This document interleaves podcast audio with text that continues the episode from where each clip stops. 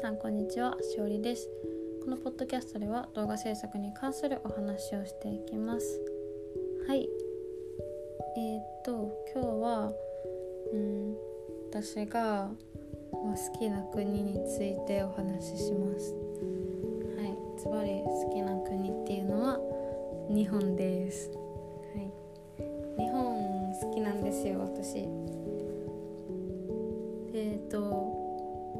私が日本を好きって言ってもしかしたら意外な人もいるのかなって思います。えっとなぜかというとですね私は海外旅行がめちゃくちゃ好きで今まで英語をずっと勉強してたこととかまあ短期ですけど留学に行ってたこととかあとはまあ趣味とかで海外のミュージシャンアーティストが好きだったり海外の映画が好きだったりっていうところですかね。が、うん、あるのでもしかしたら意外に思う人もいるかもしれないです。でもやっぱり生まれ育ちは日本なので全然意外じゃないよっていう人もいるかもしれないですねはい。えっとで、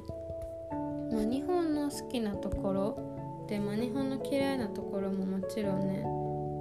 の少ししかないって言ったら嘘になります。めちゃくちゃありますけどでもやっぱり好きなとこもいっぱいあるんでうんやっぱり日本は好きな国だなって思います。でえっとこのね好きな日本がもっといい国になるために私が必要だなって思う要素があってえっと今思ってるのはそのカテゴライズをやめて多様性を受け入れられるっていう社会の要素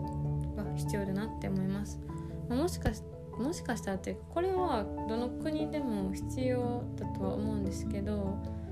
なんか日本ってあのほんまにめちゃくちゃ治安がいいし街が綺麗だしなんかぼったくりとか、まあ、お店のサービスがめっちゃいいとかやっぱりルールをちゃんと守る人が多いから過ごしやすいんですよね。でえっとただあの、ルールが守るのが得意っていう裏返しなんですけど融通が聞きにくいって結構日本あるあるだと思うんですよ。なんか日本はほんまにルールさえ守ってればいいけどルールの外側のなんかと、うん、ルールの外側になるとちょっとないがしろにされるところはあるなって思います。でそこのルールの外側でカテゴライズをやめて多様性を受け入れるっていうところがあってとカテゴライズっていうのが結構日本人の昔からの考えで多分内と外っていう考え方が日本人は強いっていうのを何かで読んだことがあってあの分かりやすいので言うとやっぱり靴を脱ぐ文化。やっぱ靴脱ぐっていうのは外と家の中をそれだけ区別してることなんですよね。なんかやっぱりそういう生活様式ってその日本人の気質とか表してると思います本当に。だからそれと一緒に外国人と日本人っていう感覚が強いし、うん、あな私と他の人たちみたいな感覚も強いのかなって思いますね。で本当に日本人はなんか思いやりがあったり優しい人が多い多い、うん、数で数かではどうかわからないけどアグレッシブな人が少ないので、まあ、そう感じるのかなと思いますね。特別に優しい人が多いかどうかわかんないですけどそうですねアグレッシブな人が少ないのであの攻撃的じゃないからそういうところではストレスを感じにくいっていうのがありますよね。でそれに合わせて多様性が受け入れられたらあの本当の意味で優しい人があの日本人として出来上がると思います。で、うん、日本は本当にまあ全然ダメダメなとこもいっぱいあると思いますけどね他の国に比べて。でもやっぱりいいところもある。これだけ治安の良さをキープできてるのはなかなかないなと思いますね。で私は結構あの心の底から世界を世界平和を願っちゃうようなタイプの人間でだだからじゃないですけどボランティアとかもしてたしなんかそういうのって私はなんかほんまに自分の一個の行動でなんか周りの人が不快になるのはそれは世界にとって良くないって思ってて人自分がその人を不快にさせる行動を1個取るとそれによって不快になる人がそのバタフライエフェクトじゃないですけどあの A さんが不快になって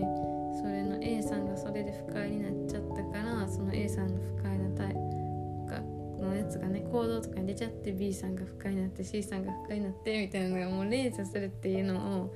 なんか結構うん真に受けてる。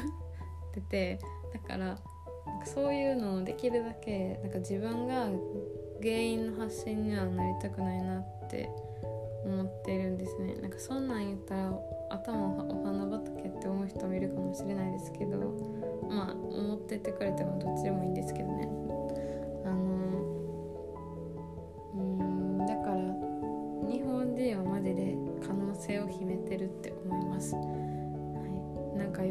みたいな配信になっちゃいましたねアルコールはマジで入ってないですけどほんまに日本が好きやし日本が好きって思えるのはあ日本が好きって思えたりこんななんか世界平和を心の底から願えたりするのはまあ自分が恵まれてるからだろうなとも思いますね。なんかやっぱりあの私の周りの人がいい人ばっかりやからなんか人間関係で悩まないんですよね。人間関係で悩まないからその本質的なところについて考えることが多いその世界が平和になるためにはとかその今の私の仕事だったらどういう働き方をしたいかとかそういうところを考える思考のキャパが大きくなるからあの、うん、私それそういうのを考えれるのはほんまに私がその環境に恵まれてるからだろうなって本当に思いますね。えー、本当に皆さんありがとうございます。いつもお世話になってる方々。はい。ちょっとこの場でお礼をさせていただきますがはい。えっ、ー、とここまで聞いてくださった方もます、えー、メッセージはインスタの DM からお待ちしております、えー、良い一日をお過ごしください。